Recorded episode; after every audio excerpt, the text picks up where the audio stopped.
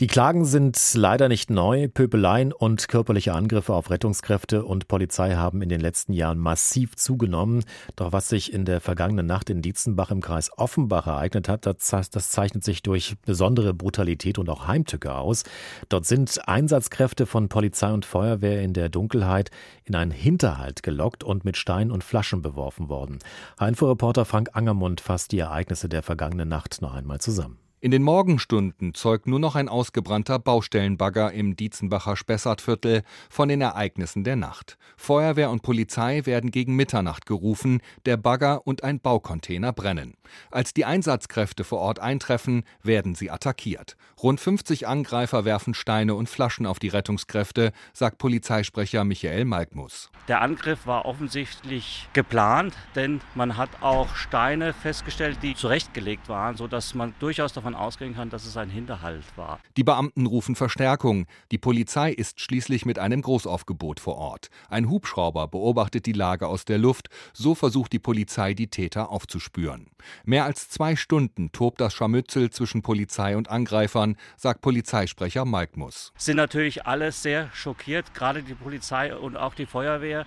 Also sowas. Äh haben wir noch nicht erlebt und wollen wir auch nicht mehr erleben, denn das kann die Polizei und auch die Feuerwehr, die eigentlich nur dafür da sind, den Bürgern zu helfen, können wir nicht tolerieren. Drei Angreifer werden festgenommen. Es gibt keine Verletzten, aber einige Einsatzfahrzeuge werden beschädigt. Der Schaden beläuft sich auf mindestens 150.000 Euro. Obwohl die Krawalle von vielen Menschen in den Hochhäusern beobachtet werden, will sich am Morgen nur ein Anwohner des Dietzenbacher Stadtteils, der als sozialer Brennpunkt gilt, zu den Ereignissen der Nacht äußern. Ja, ich habe gesehen von hier die Feuerwehr, Polizei, Krankenwagen, vielleicht zehn Auto oder mehr. Kripo auch, glaube ich schon. Weiß jetzt nicht, was passiert, aber das ist richtig scheiße. Ja? Hinter vorgehaltener Hand machen Spekulationen zum Motiv des Angriffs die Runde. Eine Racheaktion für eine Polizeidurchsuchung Anfang der Woche mutmaßen einige. Dabei hatte die Polizei Fahrräder und weiteres Diebesgut sichergestellt.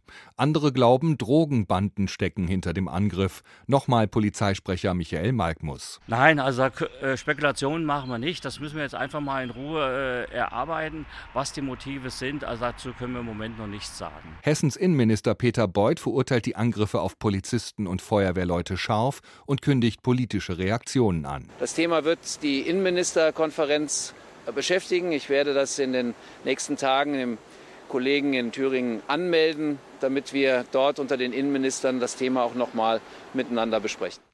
In der Nacht hat also eine Gruppe in Dietzenbach Feuer gelegt, offenbar nur um die Polizei anzulocken, die sie mit Steinen bewarf. Zwei Stunden dauerte diese Auseinandersetzung. Auch ein Hubschrauber war dabei im Einsatz, soweit der Bericht von Frank Angermund. Genau über dieses Thema habe ich vor der Sendung auch mit Andreas Grün gesprochen. Er ist Vorsitzender der Gewerkschaft der Polizei in Hessen. Herr Grün, wie oft kommt das vor, dass Polizisten, ich sage mal, in so einen Hinterhalt gelockt werden?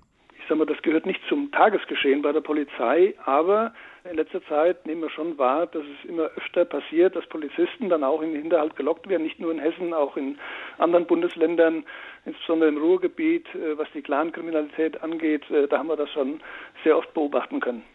Also wenn das jetzt ein Hinterhalt gewesen ist in Dietzenbach und tatsächlich in einem Zusammenhang auch steht mit der Razzia jetzt am vergangenen Montag, Sie haben ja gerade die Clankriminalität äh, angesprochen, ist das dann auch schon eine Form von Clankriminalität, die wir jetzt erlebt haben? Nun, äh, bei der Definition Clankriminalität möchte ich mich jetzt hier bei Dietzenbach nicht unbedingt festlegen, aber das ist ganz sicherlich ein sozialer Brennpunkt Dort in der Stadtsiedlung, dort leben 5000 Menschen aus 120 Nationen. Mit einer relativ hohen Arbeitslosigkeit, einer hohen Quote an Schulabbrechern und äh, dementsprechend ist da auch eine Perspektivenlosigkeit zum Teil unter den Menschen, die sich dann ganz oft auch in Aggressionen gegen die Polizei auch in der Vergangenheit dann ausgedrückt hat. Aber was heißt das dann für die Praxis? Also was folgern denn Sie und Ihre Kolleginnen und Kollegen jetzt daraus? Also das nächste Mal, wenn Sie in diese Stadtviertel gerufen werden, da geht doch dann normalerweise wahrscheinlich keine Zweierstreife mehr hin, sondern gleich ein Mannschaftswagen in voller Montur, oder? Ja, unmittelbar nach den Vorfällen ist es sicherlich äh, aus polizeitaktischen Gründen richtig, auch dann äh, stärker dort äh, zu erscheinen, um ja nicht noch was äh, heraufzubeschwören. Aber wir haben verschiedene Brennpunkte in Hessen, sag ich mal, wo die Polizei ähm, schon lange Zeit nicht mehr mit nur einer Streife hinfährt. Das äh, beobachten wir ja äh, Land auf Land ab. Selbst bei einer einfachen häuslichen Gewalt ist es teilweise immer von Vorteil, wenn sie dort mit zwei Streifen eintreffen, wenn der Ehemann beispielsweise stark alkoholisiert ist und äh, sie kommen mit äh, vier Leuten dann in die Wohnung und da gibt es eine Ansage von der Polizei und dann wird die auch in der Regel äh, befolgt. Aber wenn da die Chance gewittert wird, ich kann mich körperlich vielleicht durchsetzen äh, und das ist ganz oft auch bei häuslichen Gewalteinsätzen so, dann wird es auch versucht. Also die polizeiliche Stärke, die Präsenz, die man dann zeigen kann, ist auch ein wesentlicher Faktor, wie solche Einsätze dann verlaufen. Gerade gestern erst hat ja das Bundeskriminalamt für ganz Deutschland die Statistik bekannt gegeben, wie sehr die Gewalt gegen Polizisten auch zugenommen hat im vergangenen Jahr. Die Zahl ist ziemlich erschreckend, 8,6 Prozent im Vergleich zum Jahr davor. Wer sind die hauptsächlichen Täter in diesen Fällen?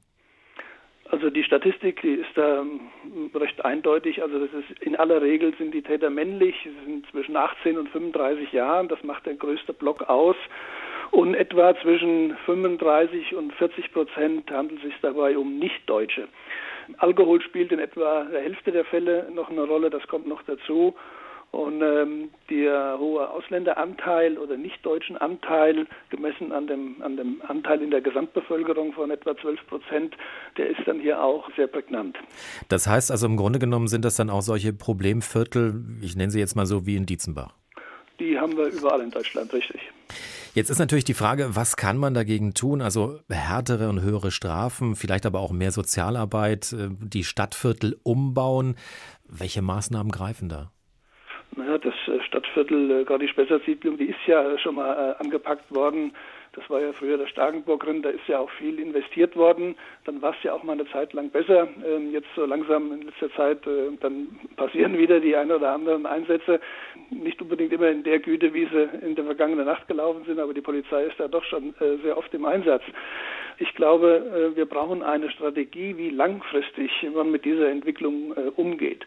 Und äh, das sagen wir von der Gewerkschaft der Polizei, die ganze Debatte, die Diskussion um die steigenden Zahlen Gewalt gegen die Polizei, die muss in die gesellschaftliche Mitte gerückt werden, in die politische Mitte. Hier muss äh, eine intensive Debatte jetzt entstehen. Es muss in Schulen, Hochschulen, in Vereinen, Verbänden, muss für ein Demokratieverständnis und für die Institutionen des Staates geworben werden. Diesen Weg, wie wir ihn momentan mit den Steigerungsraten haben, den können wir so nicht weitergehen. Hier muss ein gesamtgesellschaftlicher Ansatz her.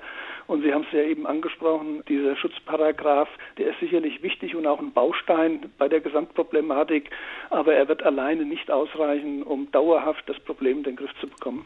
Also wenn ich Sie jetzt richtig verstanden habe, heißt das auch ein wenig weg von diesen Sonntagsreden der Politik eben nach solchen Ereignissen jetzt wie in Dietzenbach. Genau, jetzt äh, erwarten wir uns auch Initiativen. Der Innenminister will ja heute auch noch vor die Presse gehen in Hessen. Da muss jetzt was passieren. Es muss, wie gesagt, diese gesamtgesellschaftliche Debatte, die muss dauerhaft jetzt begonnen werden und es muss in allen Teilen der Gesellschaft ankommen, dass Polizeibeamte kein Freiwild sind. Es geht ja nicht nur um die Polizeibeamte, um alle staatlichen Institutionen. Mittlerweile werden ja auf den Ordnungsämtern, in den äh, Jobcentern äh, die Mitarbeiter angegriffen. Das ist alles eine sehr, sehr traurige Entwicklung und hier muss politisch äh, konsequent gehandelt werden. Hier müssen Programme aufgelegt werden, um eben dem künftig entgegenzuwirken. Herr Grün, wie schätzen Sie das ein? Ist das mittlerweile bei den Politikern, bei der Politik auch wirklich so angekommen? Ich glaube schon, dass es angekommen ist. Die Gewerkschaft der Polizei berät ja den Innenminister nicht nur in Hessen, in allen Bundesländern, sondern auch auf Bundesebene, was diese Problematik angeht. Ich glaube, dass es bei der Politik sehr wohl angekommen ist. Das zeigt ja auch, wenn hier in Hessen die polizeiliche Kriminalstatistik veröffentlicht wird, dass der Bereich Gewalt gegen die Polizei mittlerweile ein fester Bestandteil ist. Und das ist schon angekommen. Nur die Maßnahmen, die danach ergriffen werden, da werden wir als äh, Gewerkschaft der Polizei in Zukunft noch mehr den äh, Fokus darauf richten, dass sich hier was tut. Sagt Andreas Grün, Landesvorsitzender der Gewerkschaft der Polizei hier bei uns in Hessen. Mit ihm habe ich vor der Sendung über die Zunahme von Gewalt gegenüber der Polizei gesprochen.